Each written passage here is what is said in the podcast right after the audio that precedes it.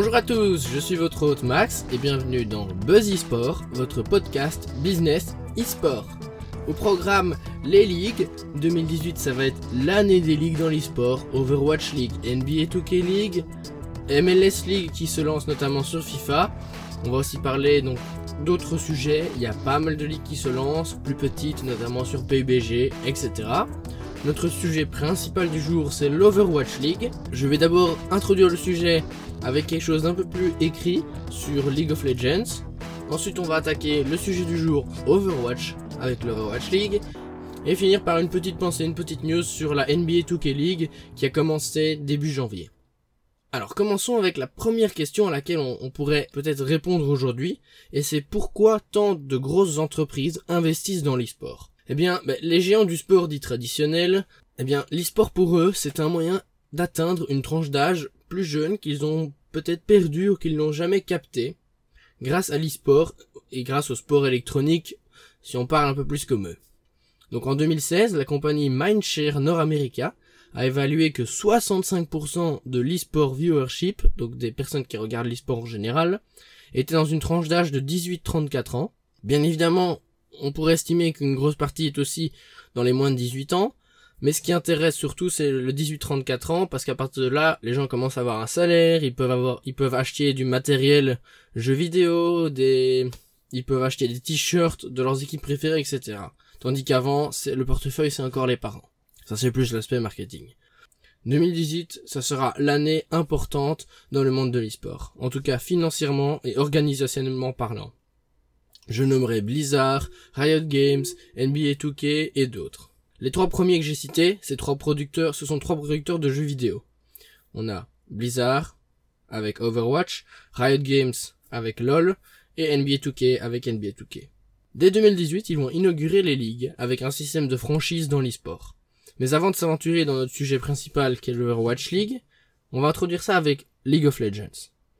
Pour la petite histoire, ce sont les Golden State Warriors et leur co-owner Joe Lacob qui sont devenus la première franchise de l'histoire de League of Legends, avec l'acquisition d'un spot NELCS pour la maudite somme de 13 millions. Et oui, 13 millions. On reviendra un peu après là-dessus. Mais en fait, pourquoi le système de franchise est-il si intéressant côté business et côté des gros investisseurs? Il faut savoir que pour un sponsor ou un investisseur, l'e-sport est certes séduisant, mais risqué. Un sponsor n'a aucune certitude, aucune idée de combien de temps il va pouvoir collaborer avec une team e-sport. Et un investisseur n'a aucune certitude que son équipe va rester au top niveau, par exemple en LCS. Aucune entreprise n'aimerait investir dans une team qui pourrait se faire reléguer en de seconde division, perdre des sponsors, de perdre de la visibilité et autres. Les businessmen, eux, ils veulent du long terme et un retour sur investissement. C'est pourquoi le système style football européen, avec des équipes secondaires qui peuvent, si elles jouent bien, monter en équipe en, Ligue 1, et des Ligue 1, s'ils jouent très mal, aller en Ligue 2, ben en fait, euh, ils apprécient pas trop ça, les investisseurs. C'est ce qui peut arriver notamment avec League of Legends actuellement. En 2018, pour la partie nord-américaine, et normalement en 2019 pour la partie EU, européenne, eh bien en fait, ces risques, eh ben ils seront bien minimes en LCS car le système de franchise arrive en LCS, avec des avantages financiers sur le long terme. On parle notamment de 10 spots permanents, moyennant quelques millions bien évidemment. Chose à noter, un pourcentage des revenus et sur le merchandising, le sponsorship et autres sera partagé dans un pot commun, probablement pour assurer la pérennité du système dans les premières années. Pour finir, le seul moyen en fait pour une équipe de se faire éjecter de ce spot de franchise en LCS serait de finir 9 ou 10 au classement au moins 5 fois sur les 8 prochaines saisons consécutives. C'est déjà assez compliqué de se faire virer, et c'est ça que les investisseurs veulent en fait. Pouvoir être sûr d'avoir des sponsors et de, même si t'es la dernière équipe en LCS, tu gardes cette visibilité, t'es quand même au top mondial. T'as beau être le dixième en LCS, t'es dixième mondial quoi. Donc c'est quand même important pour eux. Et ça, ça vraiment, ça va apporter des beaucoup d'investisseurs. Et les premiers arrivés sont les premiers servis, ça, ça en est sûr. On va voir évidemment comment ça va se passer en Europe, puisque ça arrivera peut-être en 2019. Et à mon avis, c'est sûr que ça arrivera en 2019 parce que pour l'instant, ça se passe bien en NA. Alors, ce qu'il faut pas savoir aussi, c'est à propos des Challenger Series. Maintenant, ça, ça va être rebrand comme en fait une ligue secondaire Les équipes de LCS auront chacune une équipe secondaire dans l'Academy League, nouveau nom des Challenger Series. Tout ça pour dire que côté business c'est bien, long terme, revenu, retour sur investissement, etc. Mais là-dedans, où est cet e-sport euh, avec le buzz ou une équipe sortie de nulle part, un outsider qui arrive et qui vient provoquer les top mondiaux dans une LAN qui était ouverte à tous? Eh bien, en 2018, ben, cet e-sport, il sera en tout cas plus chez Riot Games et il faudra aller le chercher ailleurs. Maintenant, passons à notre sujet du jour, notre sujet du mois en fait, on va le dire. L'Overwatch League est et sera la première ligue e-sport au monde. C'est un système bien connu aux États-Unis avec la NFL, la NBA, la MLB et la NHL. Pour le monde de l'e-sport, c'est quelque chose de tout à fait nouveau. C'est quelque chose d'énorme. Des teams affiliés à des villes, du merchandising officiel, des skins in-game, des salaires minimums, une arène par équipe, des conférences de presse, post et pré-game. C'est quelque chose qui a été vraiment très fort médiatisé et en même temps c'était très incertain parce qu'on savait pas comment ça allait se passer, à part qu'on se doutait qu'il allait avoir des gros budgets.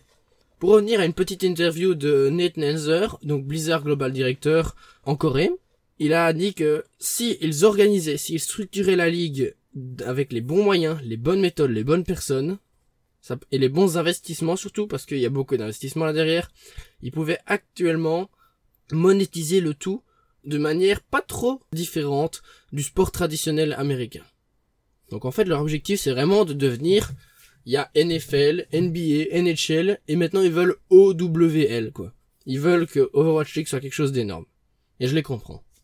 Parce que s'ils ont les bons investissements, ils peuvent gagner beaucoup d'argent sur des éléments qui sont dans les sports pas encore des grosses sources de revenus, comme la vente de tickets dans les arènes, et les revenus sur tout ce qui a été marketé dans les villes spécifiques aux équipes. Ça, c'est quelque chose de totalement nouveau.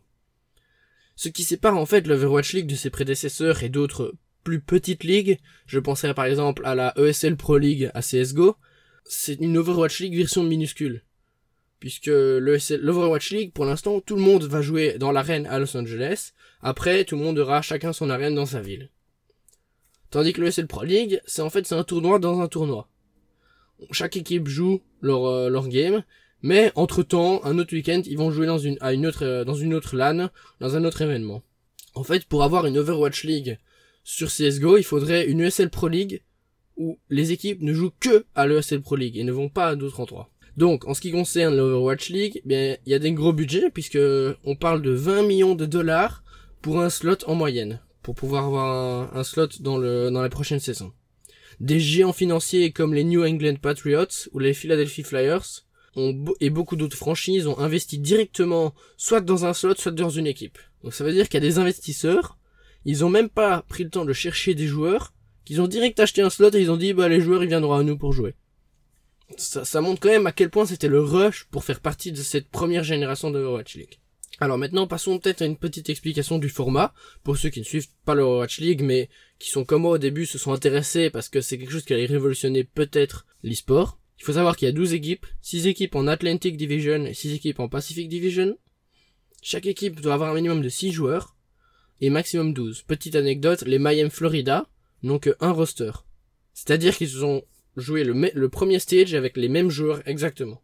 Soit problème de budget, soit tentative de créer quelque chose, une cohésion d'équipe si forte qu'elle peut parfois aider des joueurs moins forts à vraiment monter au top niveau. Ça, pour l'instant, ça n'a pas marché, parce qu'on reviendra sur le classement, mais ils ont fini avant-dernier du classement du Stage 1.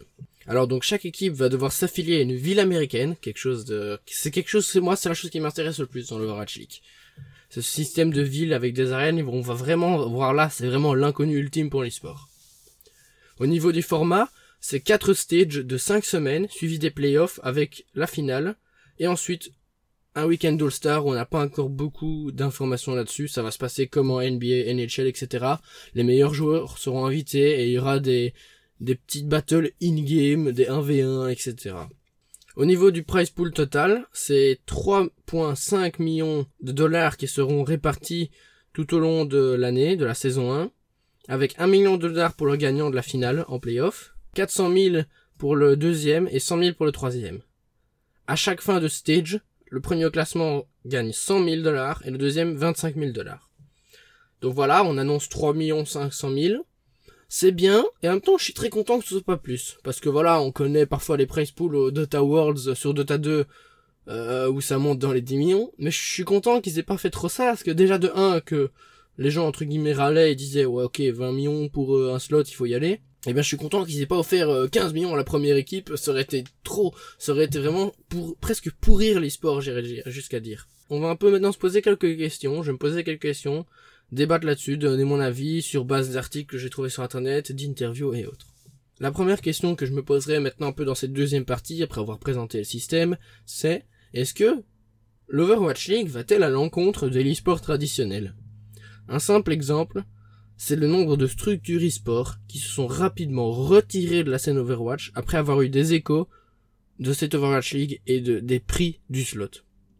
Et ça c'est fou quand même parce qu'on est arrivé à un, presque le jeu qui dit aux structures, écoutez, si vous n'avez pas de budget, cassez-vous.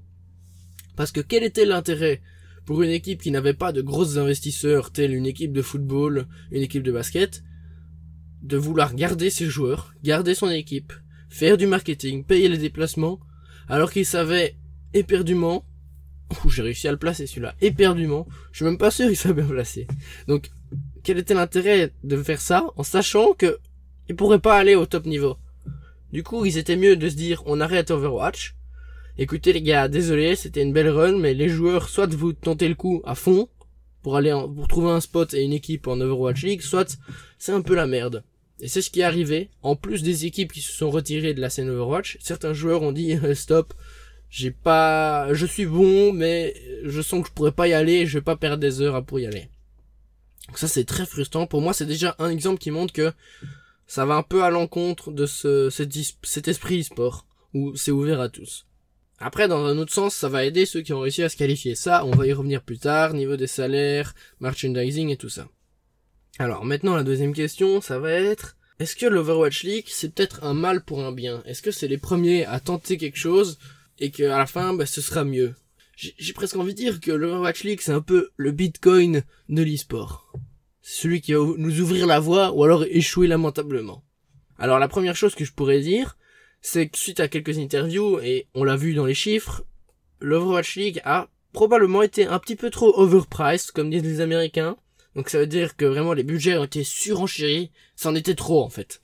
Ça c'est ce que pas mal de gens pensent. Après Blizzard explique, comme je l'ai dit, qu'avec les bons investissements, les bons moyens les bonnes personnes, il y a moyen de faire quelque chose d'énorme. Et au niveau du marketing, Blizzard a mis le paquet, ça on le sait. Ils ont mis le paquet pour le jeu et ils ont mis le paquet pour la ligue. C'est ce que d'ailleurs les premiers détracteurs Oh là là, celui-là aussi j'arrive à le placer, on est bon là. Les premiers détracteurs de l'Overwatch League disaient au début, c'est que Blizzard pousse son e-sport trop fort. C'est la communauté qui doit créer l'e-sport et qu'après les développeurs travaillent le, la partie e-sport du jeu. Mais souvent, quand un jeu, quand un jeu sort et qu'il est poussé e-sport à fond, c'est mauvais. Après Blizzard, c'est Blizzard. Ils ont réussi, bravo Comme on a dit, donc c'est overpriced. Un argument que Blizzard a donné pour justifier cet overpricing, c'est que les budgets demandés par Blizzard ne sont pas si grands que ça au final, puisqu'ils représentent seulement 1 à 5% de la valeur d'une équipe en NFL.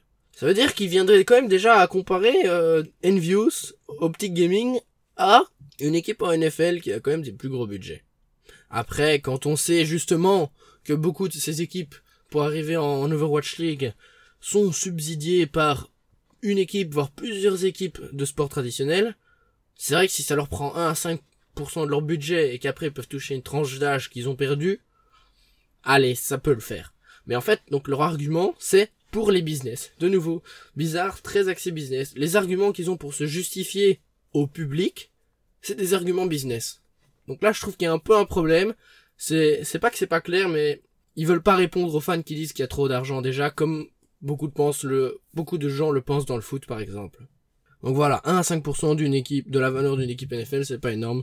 C'est vrai, s'ils doivent rajouter en gros 1% dans leur budget pour avoir une équipe en, Overwatch League, c'est un avantage pour eux, c'est sûr. Pour revenir toujours sur ce sujet de est-ce un mal ou un bien, on n'oubliera pas Dallas Fuel. Dallas apparemment, ça les a beaucoup aidés. C'est vraiment été une chance pour vraiment euh, se développer. Dallas qui est évidemment une équipe affiliée, hein, euh, la structure de Dallas n'existait pas avant l'Overwatch, mais ça a permis vraiment de rentrer dans un business à beaucoup plus grande mesure, avec des plus gros budgets. Donc de nouveau, certaines équipes ont eu de la chance, ça leur a bénéficié et d'autres ont dû drop l'Overwatch, euh, la scène Overwatch. Après, le système de franchise, comme on l'a un peu expliqué dans l'introduction avec League of Legends, c'est bien, niveau de business, c'est ce qu'il y a de mieux, parce que vraiment, l'e-sport euh, tel qu'il est, pour les sponsors, à moins de trouver une grosse équipe, c'est chaud de, pour le niveau long terme en fait, et la sécurité des investissements. Alors, donc c'est un bien pour certaines équipes, c'est un mal pour certaines équipes, c'est un bien pour Blizzard si ça marche. Qu'en est-il des joueurs et des fans? On va un peu revenir là-dessus. Au niveau des joueurs, Dotty Sport parle d'un salaire minimum de 50 000 à l'année. Alors que chez Deserto, on confirme que suite à une interview et un site e-sport coréen, les salaires seraient plus entre 80 000 et 120 000 au lieu de 50 000. Le joueur le mieux payé est chez les San Francisco Shock. Il a 17 ans et c'est Jay Sinatra One. Il gagnerait 150 000 à l'année. Et encore, c'est le seul. 120 000 à 150 000 à l'année, on passe à du 10 000 par mois net. Ça commence à être vachement bien, les gars. Après, d'un autre côté, c'est Blizzard. Donc les joueurs sont très fermés. Hein. Ils peuvent pas mettre des sponsors sur leur t-shirt. Ils peuvent pas faire de trucs sur le côté. Donc c'est 120 000, 120 000. C'est pas comme un CSGO où tu peux faire des trucs sur le côté, avoir ta marque de souris chez Steel Series, prendre des pourcentages sur les ventes euh, Steel Series, etc. Alors une autre question que je vais me poser, c'est au niveau du business model. On a dit, on a vu un bien pour un, c'est un bien pour un mal, oui et non. Maintenant au niveau du business model, comment ça se passe pour Blizzard? En fait, qui est le grand gagnant de cette Overwatch League? Les joueurs, les fans, les équipes, les structures e-sport donc, ou Blizzard? La première question qu'on peut se poser, c'est est-ce que Blizzard est en train de réaliser un gros coup dans l'e-sport et est en train de faire de l'Overwatch League quelque chose d'énorme? Ça, on peut pas encore le dire, même si on a déjà vu des chiffres de viewership qui étaient excellents. Mais est-ce qu'on va pas rentrer dans cette courbe de premier stage, beaucoup d'audience, de 2, 3, 4 et 5 stage, moins d'audience, et reprise de l'audience avec une courbe à la hausse en playoff et en finale. Je pense qu'on va tomber là-dedans. Si Blizzard arrive à mettre le paquet pour que cette courbe soit la plus stable possible et qu'il y ait moins ce drop à partir de maintenant, ce serait bien. Après qu'on se soit posé des questions et qu'on ait eu déjà des résultats sur le viewership, et ça j'en ai parlé dans mon épisode de Total eSport sur les news de l'eSport, eh bien, les résultats de l'Overwatch par exemple, étaient affichés sur ESPN. Donc ESPN c'est un site américain avec des chaînes de TV sur le sport. Et on a pu voir des résultats Overwatch League affichés dans la newsfeed comme si c'était du football, comme si c'était du basket. Ça, c'est quelque chose de vraiment très intéressant parce qu'on sait que ESPN, ils ont leur site ESPN slash eSport, mais d'aller mettre des résultats Overwatch League comme des résultats de la NBA sur le même site, je dis pas que c'est sympa, mais c'est déjà un, un grand avancement pour l'eSport. Ça, j'en suis content. J'en suis fier. De l'autre côté, niveau marketing, de nouveau une preuve que ça marche bien, il y avait des énormes billboards, des énormes affiches dans les rues de Los Angeles où on voyait les, les, les Valiants. Notamment quelque chose de très bien. Alors certes, la machine est en route, Blizzard met le paquet marketing, ça c'était pour le premier stage, maintenant le premier stage est passé, on va voir comment ça va se passer. Alors concernant ce business model du jeu, comme je l'ai dit, le jeu en lui-même, et non l'Overwatch League, on parle d'un modèle pay to pay, c'est-à-dire double arnaque.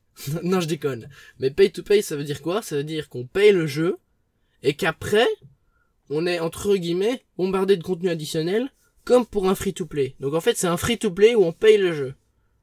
Après ça, c'est pas moi qui dis ça, c'est des analystes et sur eSport Observer, un magazine de news américaine eSport, qui expliquait que voilà, le jeu Overwatch, ils ont géré leur coût parce qu'ils ont réussi à faire un pay to pay et personne ne se rend compte que c'en est un. Donc ça, de nouveau, bravo à Blizzard. Après, ce genre de modèle de pay-to-pay ne peut marcher que si on est déjà dans le game, parce que tu peux pas arriver avec un nouveau jeu, le faire payer, et puis en plus faire du contenu additionnel. Tu peux pas faire payer euh, tu peux pas faire payer Hearthstone 50 euros et après devoir encore acheter des plein de boosters si tu veux vraiment y jouer. Ça c'est impossible. Donc ce business model du jeu déjà, c'est un énorme avantage pour Blizzard. Donc là on commence à comprendre que Blizzard, si ça réussit, c'est le pactole. Maintenant, revenons à une interview de Nate Nenzer, qu'on a dit qu'il travaillait donc euh, en Corée du Sud, et qui explique un peu que le business model de l'Overwatch League précisément maintenant, et pas que du jeu, c'est qu'il y a les ventes de tickets à LA, puisque pour l'instant la seule arène c'est LA, les droits de diffusion avec MLG Network et Twitch pour les deux prochaines années, où Amazon a dû dépenser 90 millions, donc puisque Amazon détient Twitch.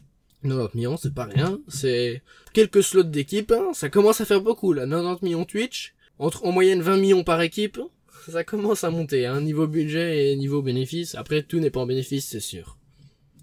Puis aussi le vente de merchandising, qui ça, c'est aussi un point très intéressant avec les t-shirts, etc. Est-ce qu'on va réussir en fait à créer des vrais fans? Parce qu'actuellement c'est un peu un problème de l'e-sport a des vrais fans.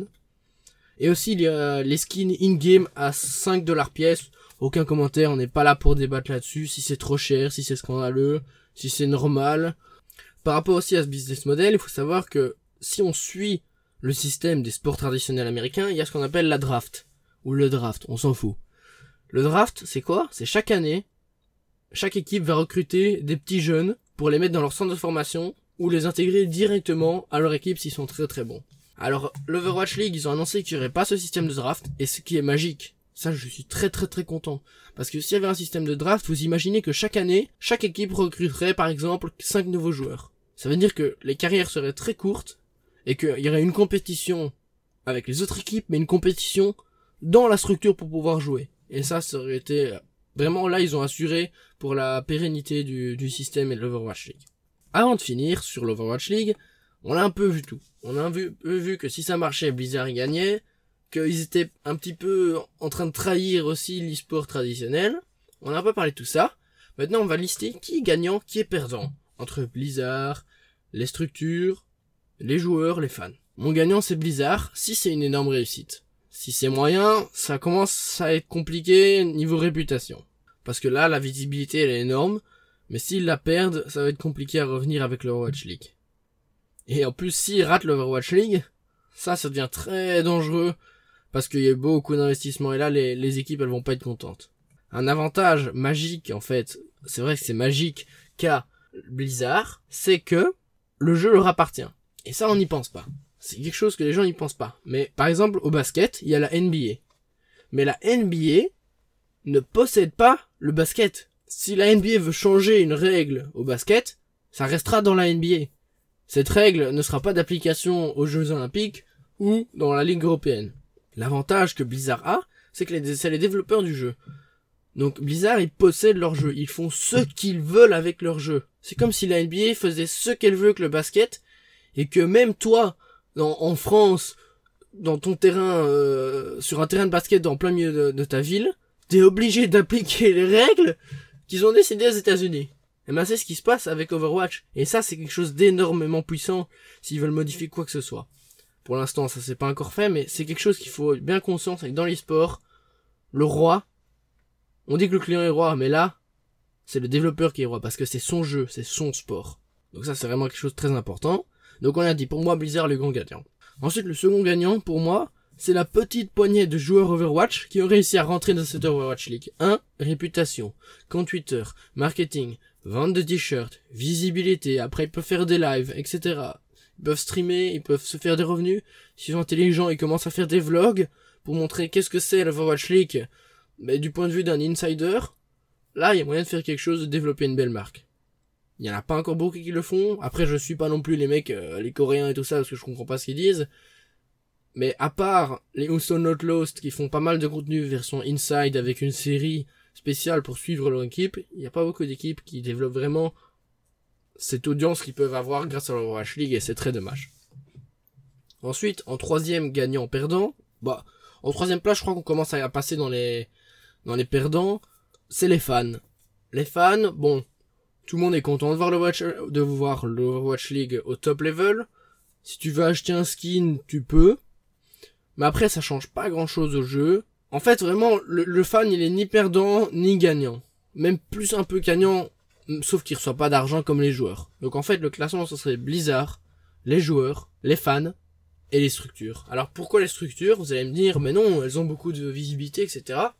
Moi, je suis pas d'accord. Parce que des équipes comme Envious, des équipes comme Cloud9, des équipes comme Optic Gaming. C'est des équipes qui ont une histoire. Et dans le sport on adore faire du storytelling. Et là, on peut pas. Pourquoi? Parce qu'on les a obligés à créer une nouvelle marque où ils ne peuvent même pas faire une seule référence à leur structure. Donc, Houston Outlaws, à part les couleurs, c'est tout. Il y a que ça qui ressemble à Optic Gaming. On n'a pas le droit de faire Houston Outlaws avec un petit buy OG pour dire buy Optic Gaming. On ne peut pas. Et ça, je trouve c'est horrible parce qu'ils perdent en visibilité. Probablement pas mal de gens qui ne connaissaient pas Optic Gaming il y a quelques années, ben là, ils vont, ça se trouve, ils connaissent Outlaw Outlost et après ils découvrent Optic Gaming. Donc vraiment, je trouve qu'ils perdent en visibilité. L'autre avantage, c'est que pour arriver en Overwatch League, ils ont dû avoir, en tout cas acquérir des investisseurs, donc ça, ça leur fait des bons contacts. Mais moi, cette perte de visibilité, je la considère tellement énorme que je les mettrais en perdant de l'Overwatch League. C'est fini avec l'Overwatch League. On, rajouterait une toute, toute, toute dernière chose, c'est que Blizzard a annoncé que pour la saison 2 en 2019, il serait prêt à avoir jusqu'à 16 équipes. Voilà, c'est juste la petite news bonus, c'est tout. Il pourrait aller jusqu'à 16 équipes. Voilà, donc mon sujet euh, du jour, du mois, entre guillemets, est fini. Donc si vous ne veniez que pour l'Overwatch League, vous pouvez partir, il n'y a pas de problème. Si vous voulez en savoir un peu plus sur les ligues, c'est maintenant. On va parler de la NBA 2K League. Ça a été annoncé en ben, l'année passée, en 2017. C'est un joint de venture entre NBA et Take-Two Interactive, les développeurs du jeu. Tout commence en janvier, du 1er janvier au 31 janvier, c'était un mois de scouting. Donc c'est-à-dire que les joueurs pouvaient se faire recruter et les joueurs pouvaient absolument venir de partout dans le monde. Très intéressant. Donc ça veut dire vraiment que tu peux être coréen, tu peux être belge, tu te fais recruter, tu rentres, tu vas aux États-Unis, tu rentres dans ta structure. Ça c'est très intéressant parce que au niveau football, la MLS ils ont aussi créé une ligue, mais on ne peut que être américain. Et ça c'est un peu dommage. Du coup, pendant le mois de janvier, en gros, le truc c'était tu stream, tu dois gagner 50 games en pro-am, en ligne, en équipe ou en solo, c'est tout. Et puis tu fais que, que streamer, et puis on va te recruter, oui ou non, c'est tout. Ça c'était vraiment quelque chose d'intéressant, j'ai bien aimé, ça c'est vraiment, quand je disais que le c'était très fermé, ça j'apprécie. Ça, c'est mon e-sport, un peu où t'es pas connu, tu peux te faire repérer. T'as beau avoir 5 personnes qui te regardent sur Twitch, si dans ces 5, il y a un, des recruteurs qui voit que tu joues bien, tu peux te faire recruter. Ça, j'aime bien. C'est vraiment une très bonne mentalité, et j'ai adoré la manière dont ils ont créé et annoncé cette NBA League, même si je ne joue pas du tout au jeu. Du coup, ce qui va passer après ce recrutement, en mars, il y aura un draft. Donc là, j'ai déjà expliqué. Donc chaque équipe va pouvoir recruter quelques joueurs. Inaugural saison va commencer en mai et finira en août. Donc c'est des dates un peu décalées de ce qu'on a l'habitude de connaître nous en Europe. Il y aura 17 teams de la NBA qui ont créé leur logo avec leur sous-structure e-sport. Comme dans la plupart des ligues de sport américaines, il y aura donc un draft chaque année. Ça, on verra du coup si ça posera problème. Les Golden State Warriors seront connus sous le nom par exemple des Warriors Gaming Squad, ou alors les Toronto Raptors seront les Raptors Uprising GC, GC pour Gaming Club, comme on retrouve par exemple chez les Philadelphia 76ers, qui seront les 76ers Gaming Club. Globalement, ils se sont pas foulés au niveau des noms, on rajoute un petit Gaming Club, Squad, etc. Par contre, les logos sont de très bonne qualité, j'ai bien apprécié les logos, ils ont vraiment bien modélisé tout en gardant l'image de leur, euh, de leur structure principale ce qui est beaucoup mieux. Et en fait, c'est ça que j'aurais voulu que l'Overwatch League fasse. Au lieu de faire Optic Gaming ou Stone Outlaws, je préfère ça du Golden State Warrior en Warriors Gaming Squad, du Raptors, du Toronto Raptors en Raptors Uprising. Donc ça vraiment, c'est, franchement, c'est très propre pour l'instant la NBA 2K League. Il faut savoir que dès l'annonce de la ligue, on a observé une grosse augmentation des streams et sur YouTube et sur Twitch parce que comme je l'ai dit, le but c'est de pouvoir se faire recruter. Et ça, c'est encore une force de l'e-sport. C'est que, par exemple, pour, parler du hockey sur glace, ben, une équipe euh, des États-Unis, si elle, elle va devoir envoyer un scout, un scout, pour pouvoir repérer un petit jeune, par exemple en Finlande ou en Suède, et faire une analyse. Tandis qu'en e-sport, eh ben, il n'y a pas tout ça. En e-sport, qu'est-ce qu'on fait? On va tout simplement regarder le stream, live stream du, type joué. Et ça, c'est une force énorme qu'il y a dans les sports comparé au sport traditionnel. C'est la, cette mondialisation via l'internet. L'internet, les amis, la toile du web du net, je dirais même, pour les les aficionados. Alors, au niveau de, du draft, il y avait même un, un hashtag qui était lancé pour les streamers, hashtag 2KDraftMe, et on pouvait vraiment se faire recruter comme ça. Chapeau, j'adore ça. Alors, comment fonctionne, entre guillemets, le business model d'une ligue comme la NBA? Et on va avoir besoin de comprendre ça pour comprendre comment la NBA 2K League va fonctionner, même si on n'a pas encore trop d'infos. Il faut savoir que concernant la NBA, il y a les droits de rediffusion, les droits de diffusion, le merchandising, les bons, les actions, les arrangements financiers et autres. Ça, c'est vraiment les principaux. Ensuite, on a les secondaires, qui sont ben, tout ce qui est le site, les abonnements pour pouvoir euh, accéder, par exemple, nous, si on veut regarder ça sur Internet et avoir tous les matchs en replay, il y a un abonnement NBA, etc. Ça, c'est un peu tout ce qui est secondaire. C'est normal en fait, tout le monde s'en doutait, il y a rien de spécifique. On va juste voir comment est-ce que la NBA 2K League va adapter ça, parce que pour l'instant on le sait pas. La seule chose qu'on sait qui est une news très récente, c'est un peu au niveau des budgets des prize pools. Donc ça a été annoncé très récemment que le prize pool serait d'un 1 million de dollars, réparti sur tous les tournois. Tous les joueurs recevront un contrat de 6 mois avec un salaire de 32 000 et 35 000 dollars pour ceux qui sont sélectionnés au premier round du draft. Donc les meilleurs joueurs, en gros les 17 premiers. Durant la saison, les joueurs auront droit à des aides médicales et on payera leur logement. Ce qui est tout à fait raisonnable. Personnellement, j'en ai fini. En tout cas, on est revenu sur la 2 League qui a fait du bon boulot. L'Overwatch League qui reste à prouver euh, ce que Blizzard a envie de faire. C'est-à-dire quelque chose d'énorme qui va un peu changer le marché de l'e-sport. On a introduit le tout avec League of Legends, avec mon petit avis, qui est justement qu'on perd un peu cet e-sport traditionnel d'outsider qui vient défier les grands. On est revenu un peu sur tout ça. N'hésitez pas à faire un commentaire si vous parlez, si vous voulez que je parle d'autres ligues. N'hésitez pas à venir euh, interagir avec moi sur Twitter. Et voilà, c'est donc déjà fini pour ce premier épisode de Buzz Sport, votre podcast business e-sport. Sur ce, je vous dis à la prochaine les gars. Tchuss